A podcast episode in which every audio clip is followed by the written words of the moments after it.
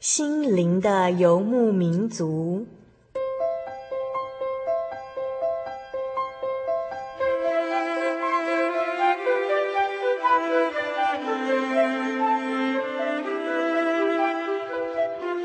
在这个谁都不管谁的后现代社会里，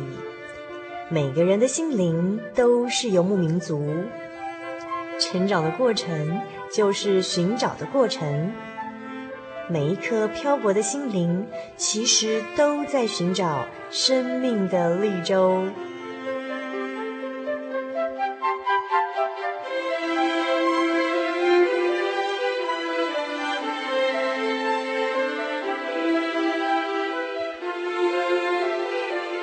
本节目由真耶稣教会台湾总会制作，欢迎收听。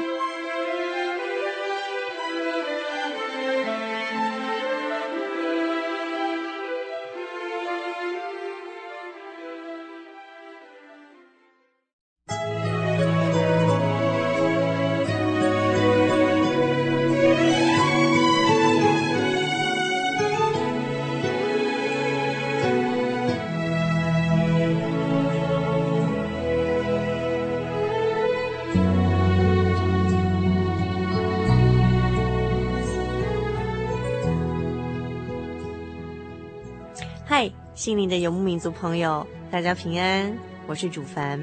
又见面了。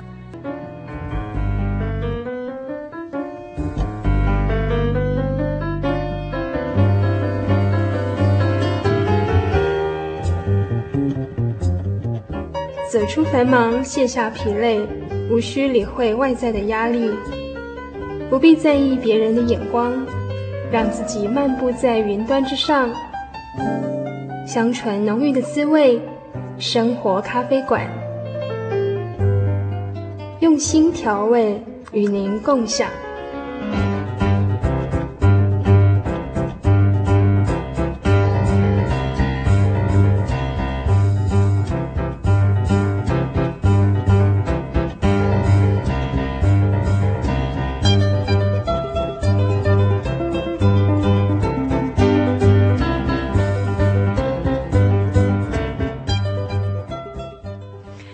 各位心灵的游牧民族，在空中朋友，大家好，我是主凡。我们现在要进行的是生活咖啡馆的单元。那么今天在我们生活咖啡馆单元当中呢，呃，来到我们节目当中的特别来宾是我们心灵游牧民族的老朋友哦。那么之前啊、我们的忠实听友，那很多都反映非常喜欢呃这位呃特别来宾带来的节目主题。那我在这边把他介绍给大家。那今天到我们节目当中的一样是呃。朱正辉 Daniel，我们请 Daniel 跟听众朋友打声招呼。呃，主凡好，以及所有心灵游牧民族的听众朋友们，大家好，很高兴又和大家在空中见面了。嗯哼，那嗯、呃、，Daniel 今天已经是嗯、呃、第几次上我们的心灵游牧民族节目呢？恐怕是第五六次了吧。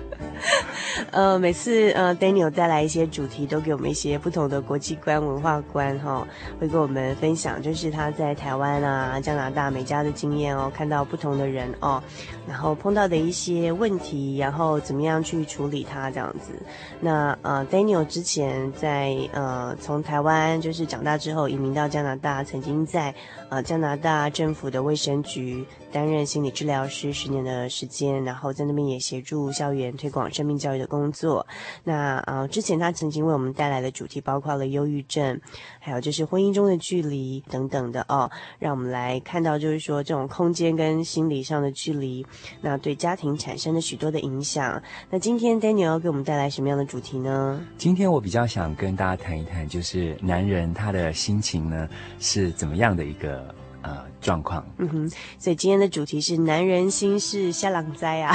下狼灾哈。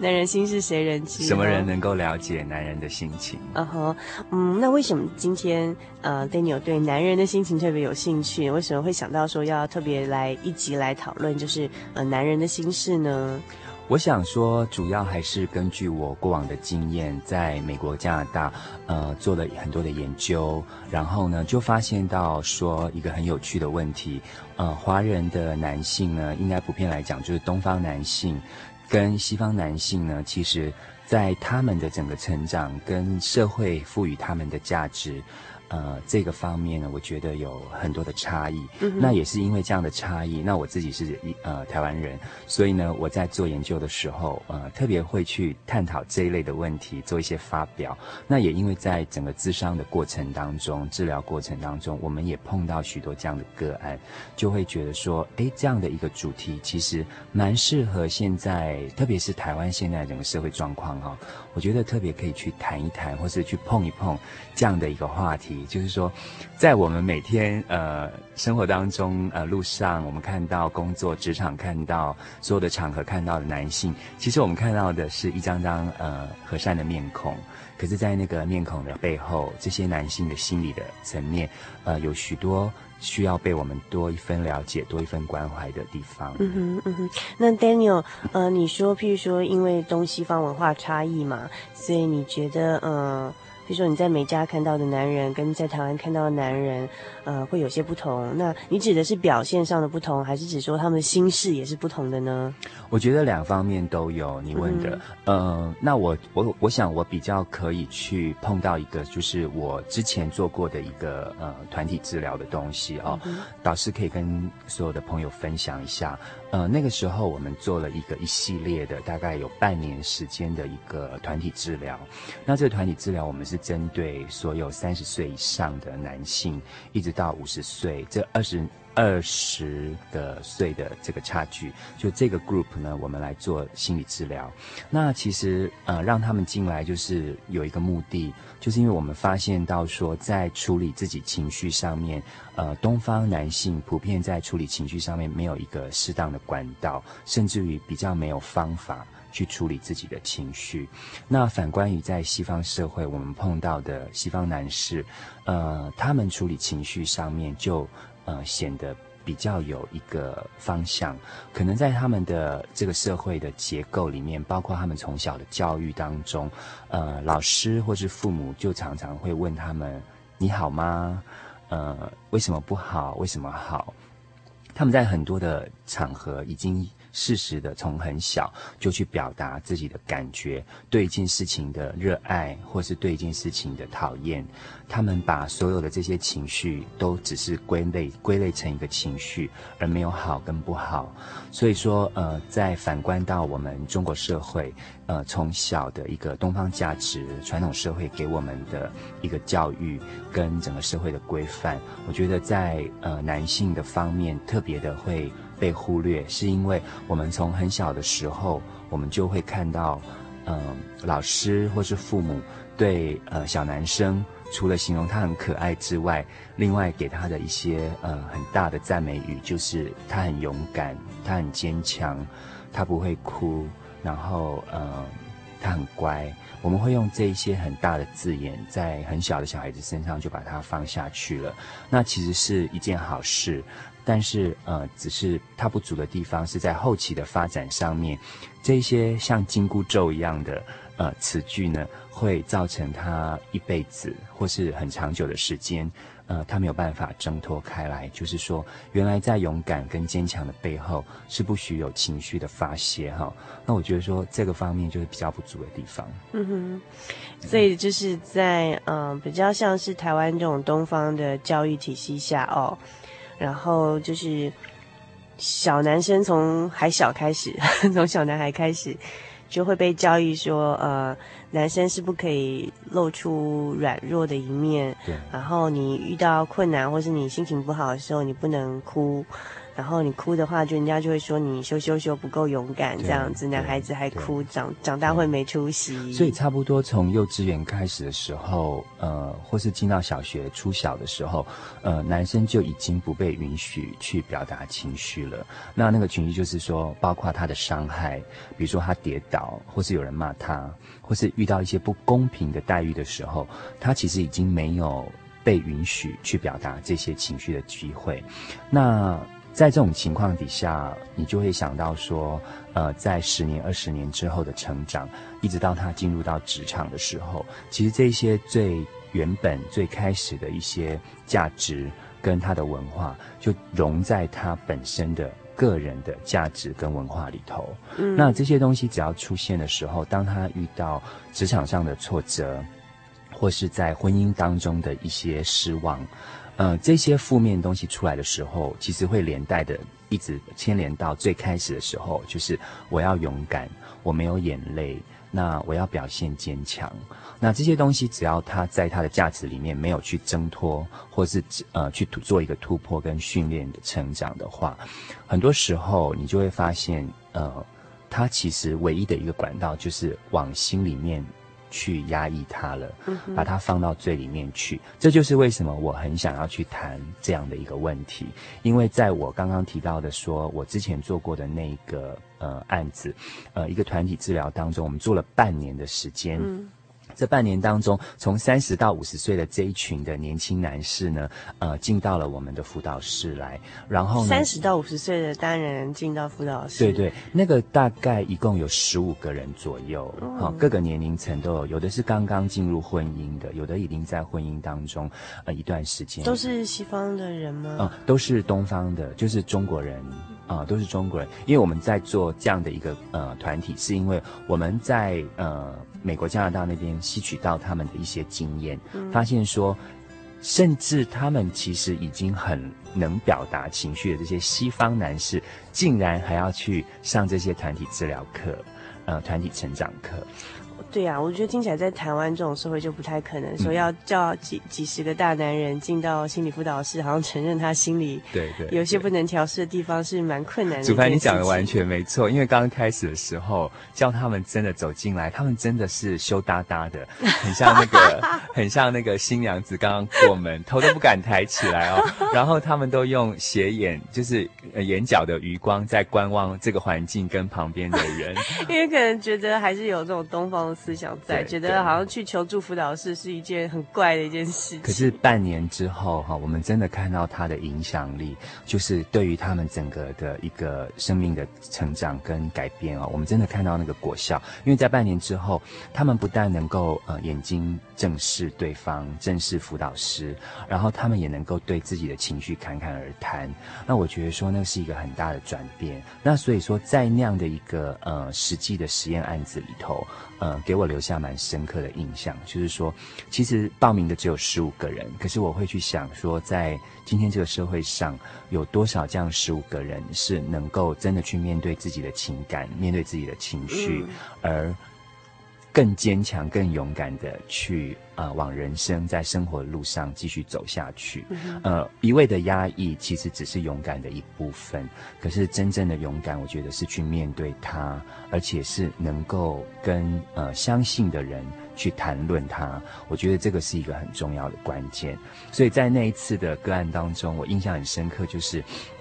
几个大男人哦，在后来的呃第三个月以后的课程当中，他们开始谈到自己呃从小被教育的成长的时候，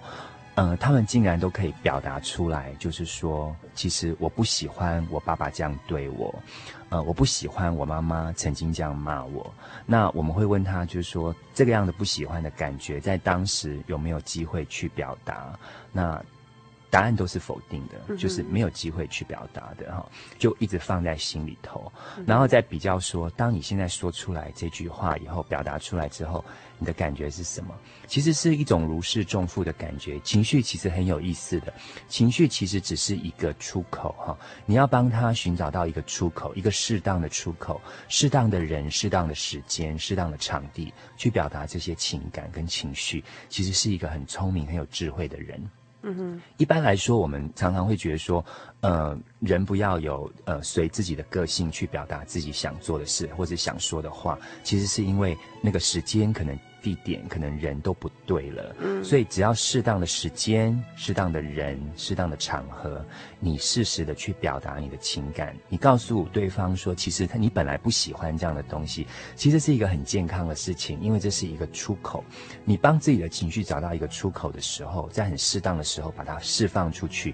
其实你心里面会有一种如释重负的感觉。有时候你自己心中捆绑了一个长期以来的秘密，或是一个谎言，你一直没有办法对人透露。可是你如果曾经尝试过对某一个人讲过这样的一句话，就是说，你把你心中呃一直以来的一个愧疚、一个谎言、一个秘密，能够去把它释放、表达的时候，你那一天其实呃走在路上都会唱歌。所以说，呃，在帮情绪找一个出口，就是正好呃我们在这个团体实验当中，我得到一个很棒的结果。那我也很乐意的在今天，就是说在台湾社会里面。我们每天碰到这么多在路上行走的男性，甚至我们周遭在职场上我们碰到的男性，我们都想要多一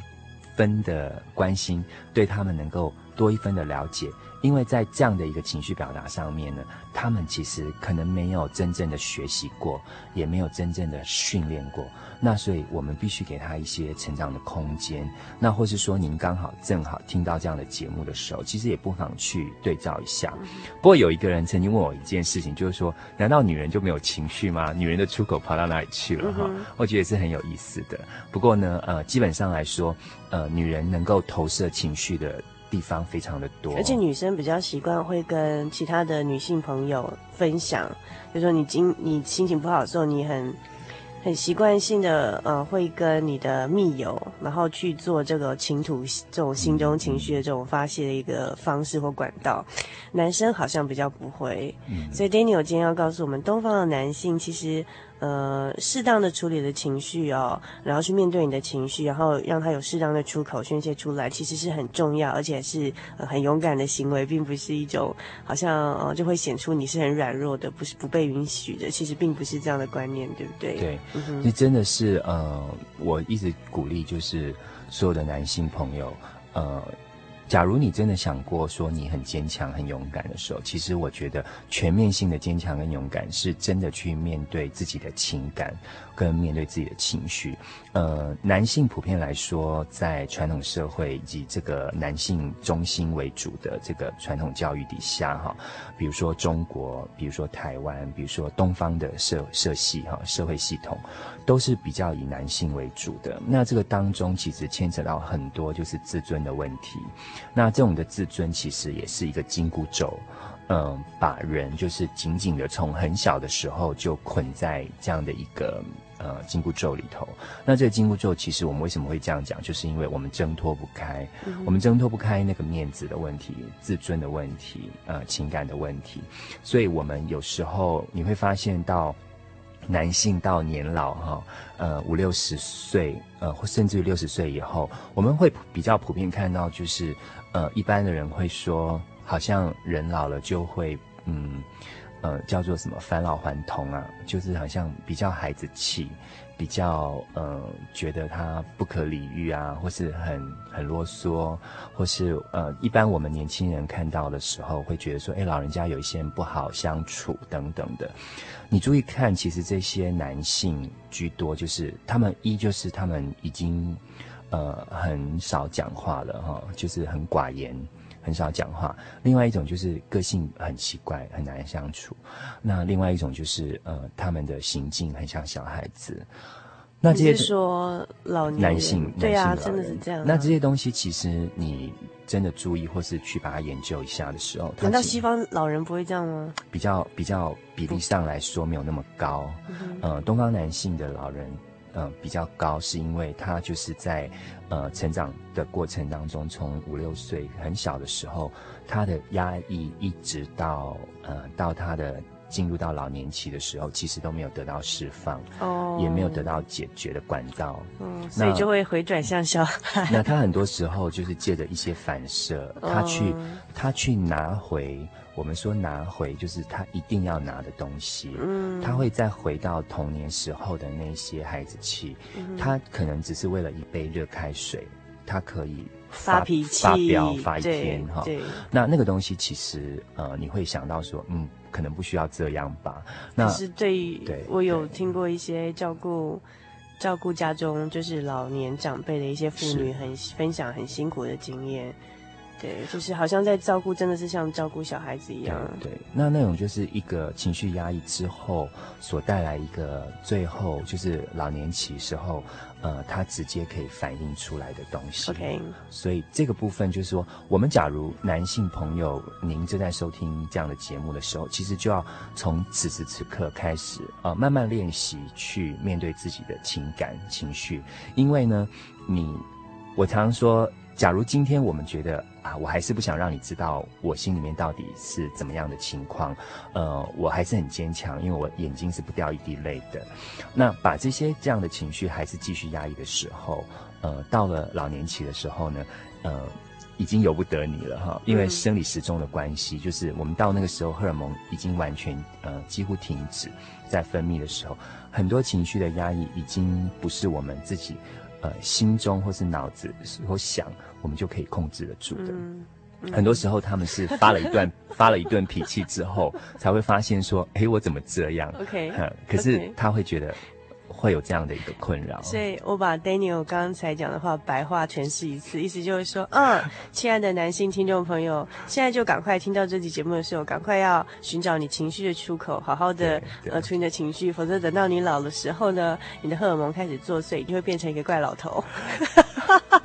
那么呢，其实我还要呼吁一下，就是说女性朋友哈，比如说您是妈妈，或是您是妻子或者太太，然后或是女朋友，呃。在你们扮演，就是说你们身边有男性的时候，啊，其实你们就要开始，也让他们有机会去表达他们的情绪。那我觉得这个的话，就是不是男人自己要努力成长而已，而是女性在这个角色上面，其实扮演一个支持者的角色，就是你允许他，那么他才有机会跟管道去练习，这个很重要。OK，所以我们女性朋友当妈妈的，当你再白话一下，呼吁一下。OK，我们女性朋友当妈妈的。呃，当妻子的，哦、呃，当女儿的，我们要允许我们亲爱的男人，他们也有他们情绪的要发泄的时候，我们也要适度的允许他们，就是让他们的情绪有宣泄的出口。然后不要用这个“男人有泪不轻弹”或者说“你这样没出息”之类的去限制他们去发泄他们情绪的一些管道，这样子，好吧？那这样好吧？那我主观就从女人的立场来发问好了。那 Daniel，你们男人到底有一些什么心事呢？男人在表达情绪上面其实很有意思的，因为他，比如说，我举一个呃简单的 case 的例子给大家听哦。比如说，男性他们下了班之后，呃，他对。他对他以，比如说他的上司或是主管，他不满意的时候，嗯、他比较没有办法直接去形容那个感觉，他会先告诉呃。你一件事情，就是说今天发生的事情是这样的，嗯、那可是从他的言谈举止当中，你会发现其实他很不满意。嗯、那可是他他带不出这个字，就是说，呃，他其实心中很不高兴，呃、他很愤怒，嗯、呃，他我很生气，因为他很烦，嗯、或是他烦到我生气等等，他的这个字比较少，他比较会多一些，就是说描述事件。事件事实的状况是这样子，然后他比较不会去表达他的情绪呢。那如果女性朋友站在一个支持者的立场的时候，其实可以试试的去反问他，去帮助他，就是说像这样的像这样的情况的话，你感觉什么？啊，那去点这样的字，这个是一种练习的开始。要练习的开始，因为像我们在做辅导哈，或是在做团体治疗的时候，我们通常要去特别点这些字，因为这样的字是我们在小时候没有受过的训练，没有练习过的问题。我们只练习到一加一等于二，一加二等于三，可是我们没有练习到说，呃，你这样子表达的时候，你的感觉是什么？嗯，好，我们没有这样的问法，所以说我在做团体治疗的时候，我会问那些男士，当他们叙述说他们。在小时候被妈妈痛打，可是打错了，因为他说他真的没有偷那一块钱，可是妈妈真的说他偷了那一块钱，记到今天哦，四十五岁的人，然后他妈妈都已经过世了，嗯，呃，可是他他还，你一问他童年让你最印象最深刻的事情，他提的还是这件事情，可见这样的一个五岁的经验带了他四十年哈，他今年四十五岁，带了他四十年，他提到还是这个事情，那。那当时他提到还是说我没有说谎，那他谈的还是那个事件。那我问他说，在你被误会，呃，被不公平的对待，妈妈毒打之后，妈妈不相信你，你的感觉是什么？嗯，然后从那个感觉，我去再把它释放多一层层面，就是说，在人生当中有没有在遇过不公平的事件、被误解的时候，那你是怎么处理的？因为同样类似的事件，在我们做辅导的经验里面来看，哈，它其实都会有连带的关系。因为他之前的最开始童年第一次的被误解的经验没有得到解决，比如说五岁被妈妈毒打过，那妈妈的毒打是因为误会了他，所以他对误解这件事情，就是说。你不公平的对待我，而且我没有机会申诉的这样的一个事情，他会耿耿于怀，而且把它连接成一个事实的状况，就是说我不喜欢人家误会我，他讲不出来，他讲不出我不喜欢人家误会我，他只会告诉你。他只会去表达，就是比如说他去丢东西，他用眼神告诉你我正在生气。其实可能之前碰碰过这样的一个事情了，所以在人生的经验当中，其实我们多多少少还是会碰到呃不被谅解、被误解、呃被误会。那像这样的时候呢，你就会发现我们走不出这个情绪，因为我们只要一碰到被误解的时候。我们全身的那个毛细孔都站立起来了，那我们的防卫完全就是用一种，呃，为了抵制而抵制。所以这个人在我的面前，不论在讲什么样的好话，或是他这里面不论他有多么大的伟大的道理，我都已经拒绝接受了。为什么？因为毛细孔通通上来了，你的肾上腺皮质全部都上来了，就是告诉你说我不，我不接受。为什么？这个是他最早五岁的时候一个童年的经验带给他。没有解决情绪，一直延伸到四十五岁的时候，他对于误解的事情还是会，呃，这个叫什么？不是毛骨悚然哈，还是叫会有一种情绪喷张的时候哈。那我就是说，像这样的一个管道，我们都很少去做练习，就是问回当时你的情绪是什么。那当然，我们现在身为女性朋友的，就可能不需要去做到这么深入的一种治疗，甚至一个支持。可是，在那个情绪的当口，哈，那个当下，比如说你身边亲爱的男人，他有一些情绪出来的时候，那个记，请记得他的情绪表达其实就是一个事件的表达。比如说，他今天的车子被人家卡住了，然后呢，他有。他有多么的呃骂人，或是怎么样怎么样去表达的时候，你可以问回他说：“那当时你的情绪是什么？当时你的感觉是什么？你会不会很想要扁他？”嗯，好，那可是因为你是他最亲密的人，当他告诉你说“我真的蛮想扁他的时候”，请你不要阻止他，因为他没有真的去扁扁人哈，嗯，他只是把他用一个形容词去表达了他情绪的感觉。那因为你是一个对的人。那你去把它接受住，他就不会再出。可是如果碰到你，你也是一个教育者，因为你是你不是他亲密的呃女女性伴侣，你不是他亲密的生命中重要的女人的时候，你反而去当一个呃老师，就是他告诉你说我蛮想扁他的时候，然后碰到你，你刚好是女性，你就告诉他说这样是不对的。嗯，你这样是第二次把他再压回去，就是在第二度的压抑他。对对，因为他其实已经出来了他的情绪，因为你是一个对的人，对的时间，那你是他唯一可以抒发管道的地方。可是你告诉他说，这样事情又算什么？这有什么？没有什么，你又。你不但不接受，而且你去评论他这件事情，就是说，呃，这么没有包容力啦，这么等等等等。你加上这些教条教育再进去的时候，请请女性朋友去思想，就是说，难道他不知道这样子是不对的吗？他就是因为知道，所以他在当时他没有贬人，他没有去打人哈，他就是因为知道，可是他因为知道，但是这个情绪没有出来。他的行为控制住了，可是里面的情绪没有出来，情感没有出来。他现在是回到家里去告诉一个最亲密的人，告诉你我今天遇到这样的事情。那么你如果第二次的告诉他说你这样是错误的，那么就把他整个压抑进去了。那长久的压抑的时候，就是我刚刚提到，不不单单男性在今天的台湾社会里面面临到一个呃错综复杂的交通问题哈，因为他。可能男性在台湾社会里面出门的几率比女性高一些，那么在这种情况底下，其实交通对男性来说已经是情绪的一个挑战，因为那个呃，比如说塞车的问题啦，或是横冲直撞的问题啊等等的，那这些问题其实都带给他整天一个情绪上面的混混乱。我们比较不容易了解。可是他自己在这个混乱当中，他因为解决不了那个情绪的时候，进到职场里面，他碰到的呃呃业绩的压力、工作的压力、呃上司主管给他的压力等等，他都没有情绪管道可以出来。那么到他回到家之后，呃，他可能还要面对呃家里的问题、孩子的问题，呃等等，所以我才说，呃，今天的男性在处在今天的台湾社会里面，呃，相对来说哈，我们做过一个非正式的统计，就是。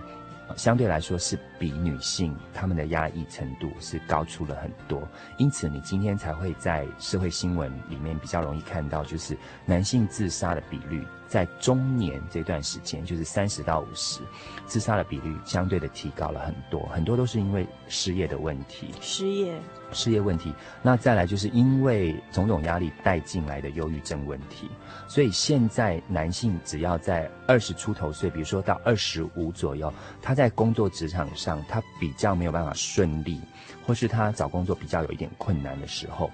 这样就很容易倒进去一个呃忧郁的状态。呃，这个主要就是因为我之前有提过的，他从小。到大的时候，男性能够释放情绪的空间跟管道很有限。那在这种有限的情况底下的时候，他唯一能够导向就是往心里面去压制他。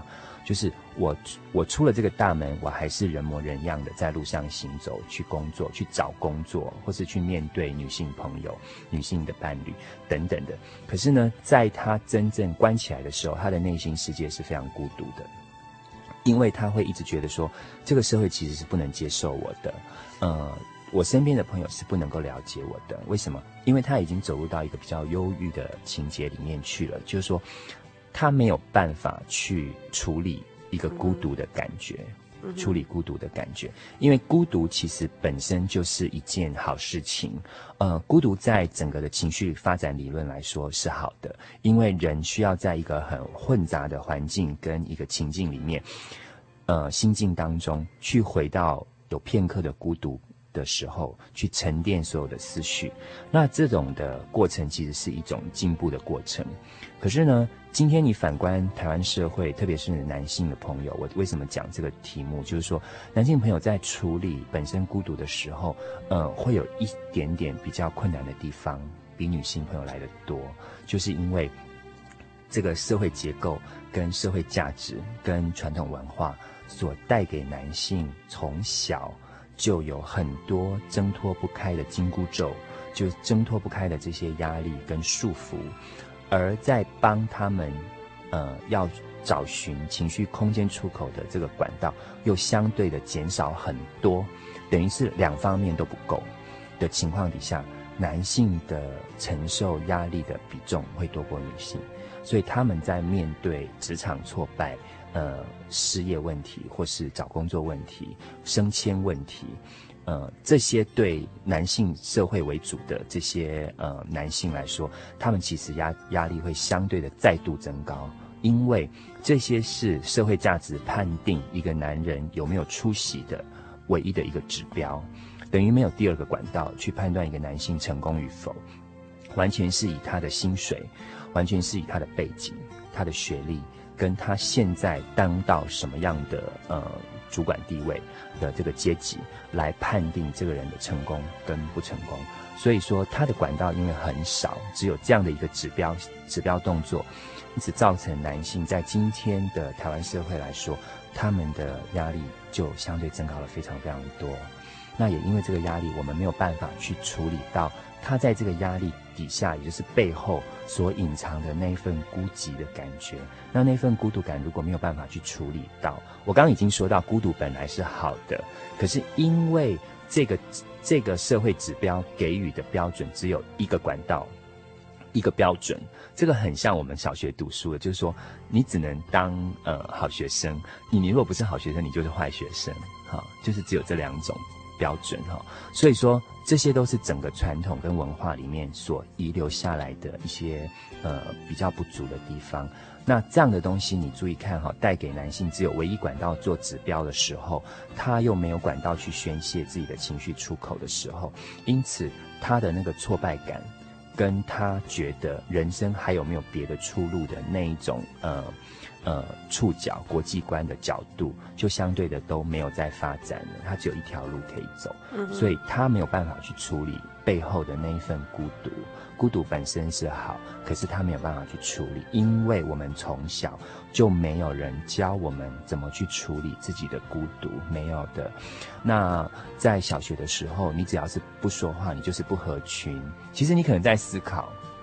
可是你是不合群，你就被冠冠上了一个不字。这个不字就是一个负面的东西，就是金箍咒就灌下，就罩上去了。所以你其实可以算哈。你的头上到底罩了几条的金箍咒？哈，从小开始，可能有的人已经呃，金氏世界纪录的话，已经蛮高了，两层楼这么高，很多的教条，很多的规范灌在你的头上，而且你自己不会拿掉，因为这个社会不允许你拿掉，所以你自己又没有办法去挣脱、去面对的时候。那一份心里的孤寂，男性的孤寂是没有人可以了解的，甚至于是亲密的女性伴侣，你最亲爱的阿娜达都没有办法去了解的，因为你觉得只要释放出来，那个就是错的，而你的阿娜达可能也会告诉你说，你怎么这么没有出息？所以在这种双重压力底下，他宁愿选择我独处，可是独处又没有方法教我怎么独处，因此我们才在。之前我刚刚提到那个团体治疗课里面，我们去教大家怎么去释放情绪，然后呢，从那个管道当中，我们去找到一条比较好的出口。那今天我觉得说，台湾社会的一个呃普遍的比较混乱的现象，造成男性孤独的这种孤独感，很重要的一点就是，其实你要找到一个能够接受你孤独的那个地方，那个就很重要。嗯嗯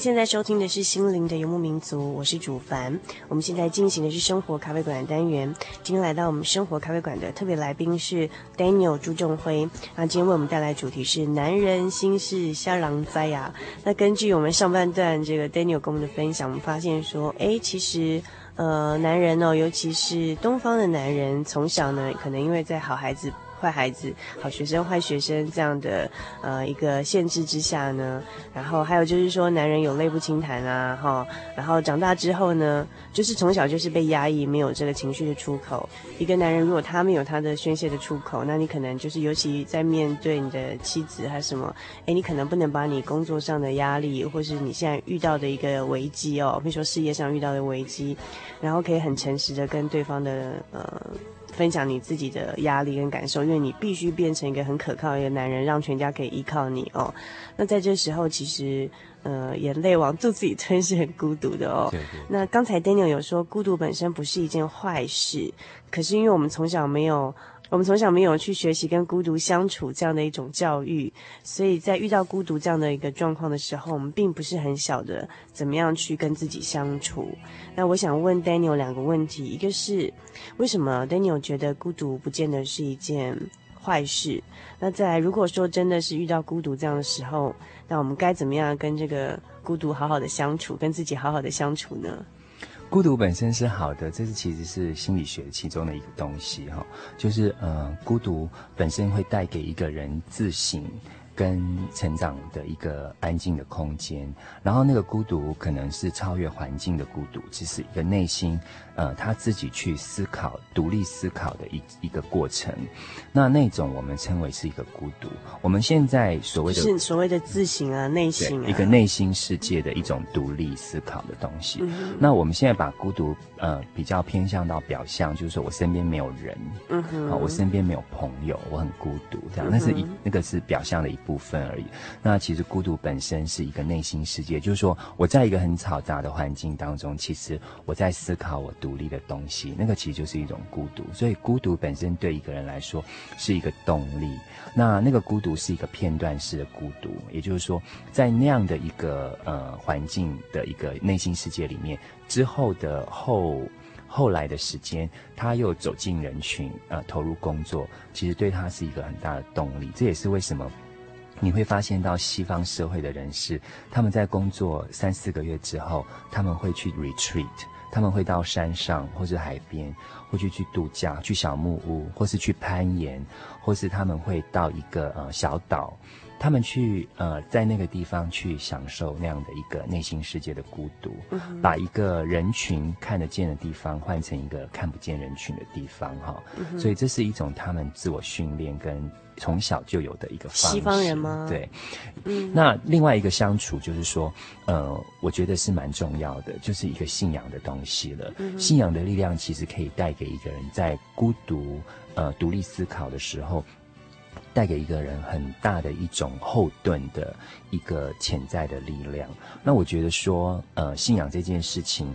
对于一个现代男性来说，在他纷纷扰扰的生活里，他觉得说他嗯、没有办法呃去觉得有人在了解他、听他说话的时候，我觉得最后这样的一个方式是可以被鼓励的，就是说，其实有一个在天地宇宙万物当中的一位神。他其实在听你说话，那我觉得说那样的一个情绪的导引，跟他去接触到的一种呃内心世界被关爱、被聆听的感觉，我想那是一个很重要的一步。嗯哼，嗯哼，嗯，那刚才 Daniel 有分享到说，其实呃像新发人他们就是让跟自己独处，还有排遣平常生活压力一个方式，就是周末去度假，譬如说去攀岩啊，去。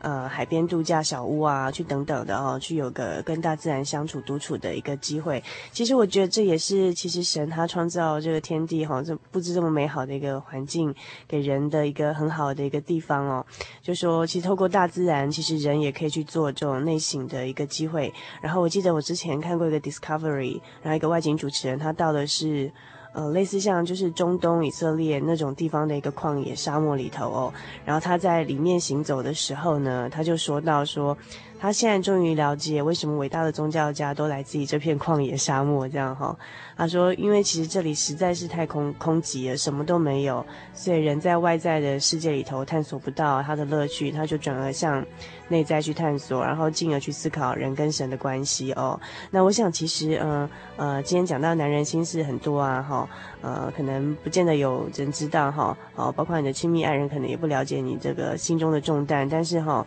呃，神知道哈，所以呃，在我们这孤独的时候、内内心的时候，那刚刚 Daniel 跟我们讲说，一个信仰的东西其实蛮重要。呃，我们的心事就算没有人知道的时候，神都知道。然后我们可以把所有的心事跟他倾吐，对不对？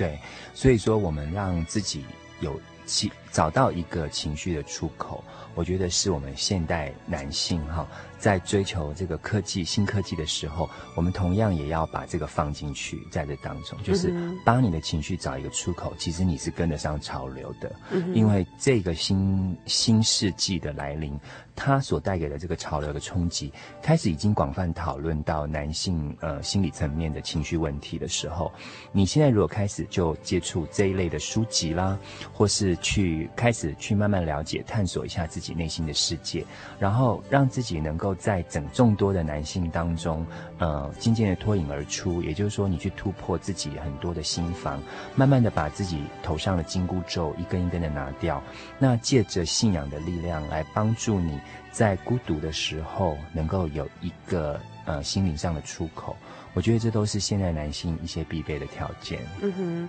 那尤其像现在科技啊，哈，不断的发展，然后。呃，工业跟商业这么的这么的兴旺等带动人类的发展的时候，其实很重要的是一个心灵层次的提升哦，要随着它一起的并进，不然这实在是一个物欲横流的一个呃时代。那物欲横流实在让人家会更感觉到孤寂跟无助这样。那今天非常谢谢 Daniel，他跟我们分享到说，哎，男人虽然有许多的心事啊，没有人知道哦，还有我们从小学习压抑，然后也告诉我们说，哎，在这个情绪上哈，哦，宣泄上，这男男人在东西文化上的差异。有，然后最后告诉我们说，哎，其实不管你的心事，呃，人家知不知道，那你至少有个出口，呃，是他一定会知道你的心事，就是神哦。那呃，在下个星期的节目当中呢，Daniel 将继续跟我们来分享，对不对？呃，Daniel 会告诉我们到底，呃，中年的男人到底都在烦恼些什么哈？因为好像呃，在所有的年龄层里头，呃，Daniel 跟我们说是三十到四十五岁这段年龄层的男性呢，他们的压力是最多的吗？是这样吗？比，比较比较在这一段时候的时候，因为配上他的发展期，所以他会有很多的迷惘的时候。嗯，那很多婚姻的状况，很多事业的状况，也都是在这个时候发生的。嗯哼哼，所以我想这个应该是可以预期下一集的节目也是很有意思。要跟我们讨论的哈。那 Daniel 下个星期跟我们分享三十到四十五岁的男人，他们心里到底想些什么呢？好，不止男人听，也非常欢迎女人一起来听哦，了了解一下这个男人的心事到底在想些什么这样。好，那我们下个星期期待 Daniel 再继续跟我们分享。那也请我们心灵游牧民族朋友千万不要错过我们下周精彩的节目内容哦。拜拜。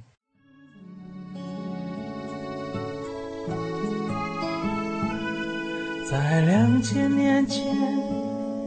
有个平凡木匠，他是神子耶稣，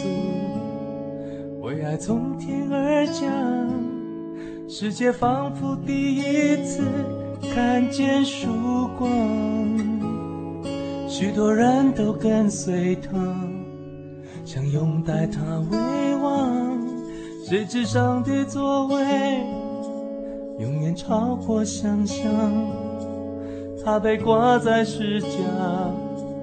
忍受痛苦鞭伤，世界仿佛一瞬间失去盼望。黑暗吞噬亮光，他的门徒都四散逃亡。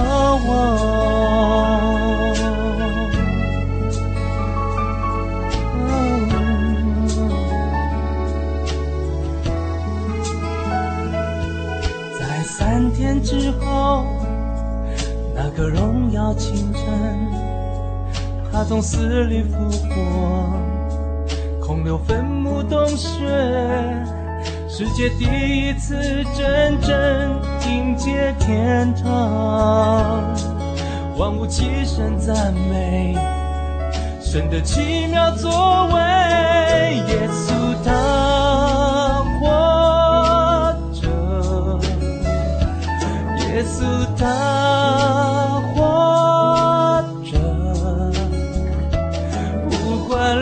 有多长，夜有多黑，心有多累，耶稣他活着。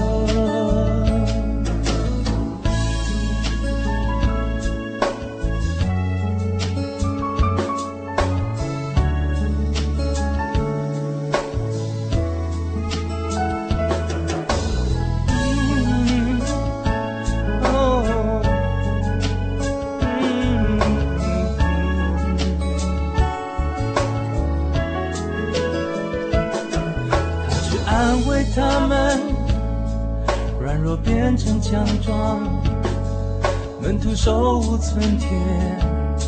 却能撼动世界。还要建立一个国度在我们的心上，那是复活荣光，要代替死亡。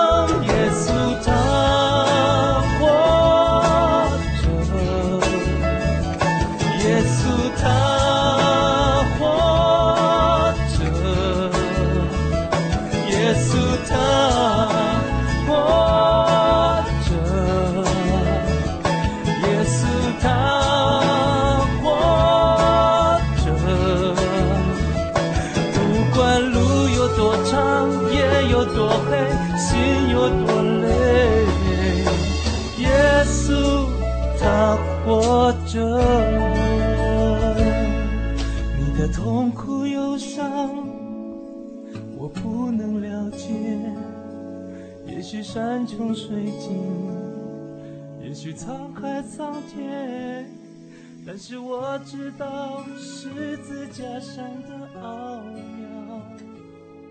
它能使无边有，叫死人复活。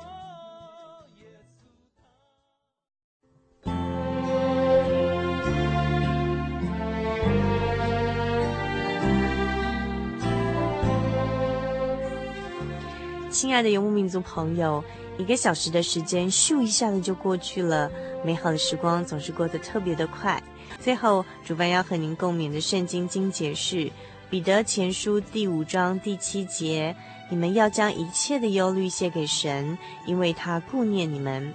祝您今晚有个好梦，我们下个星期再见喽。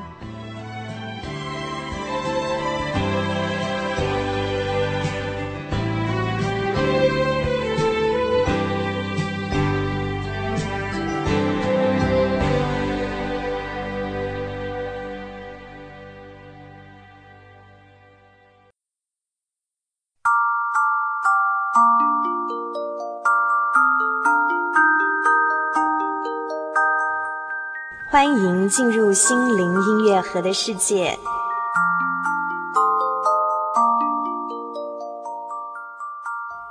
喜乐的心乃是良药，忧伤的灵使骨枯干。喜乐的心乃是良药，忧伤的灵使骨枯干。一颗喜乐的心是最好的药，能够治愈百病。而忧伤的灵却会导致身体虚弱，甚至感觉连骨头都快要枯干了。圣经箴言里面的这句话告诉我们，心灵与身体的健康是密不可分的，所以要做一个快乐健康的现代人，一定要保持一颗喜乐的心。以上心灵音乐盒由财团法人真耶稣教会提供。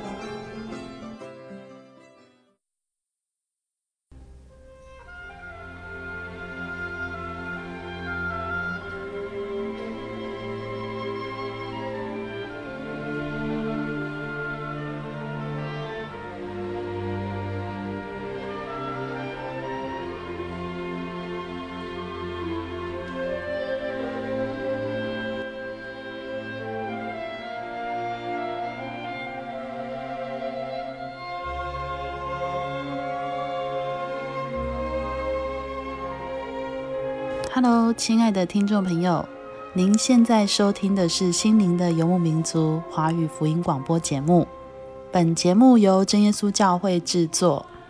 如果您对真耶稣教会想进一步了解，欢迎您来电与我们联系。我们的电话是四零八七七一八一七八四零八七七一八一七八。我们的网址是 tjc 点 org，您可以来电询问教会地址及聚会时间。我们竭诚欢迎您来到真耶稣教会，与我们一同享受主耶稣的恩典。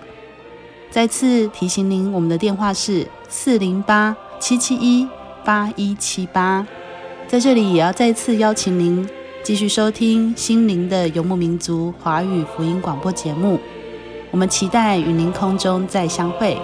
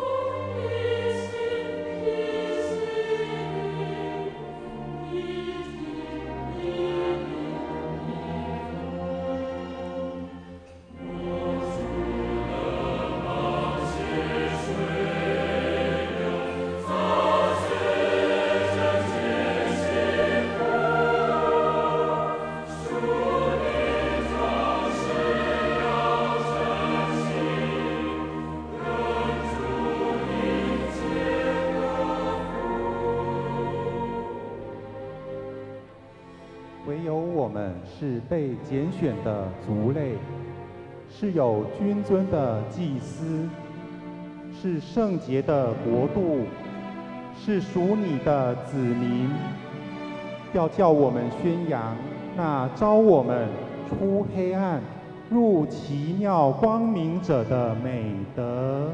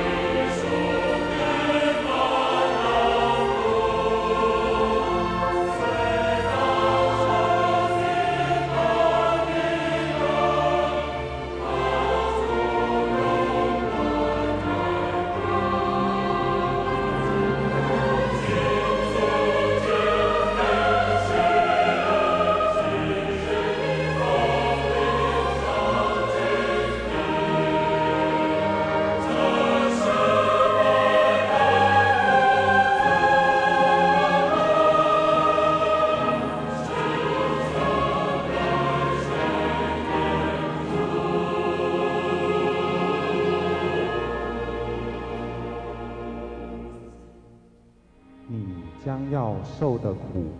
你不用怕。魔鬼要把你们中间几个人下在监里，叫你们被试炼，你们必受患难十日。你务要至死忠心，我就赐给你那生命的冠冕。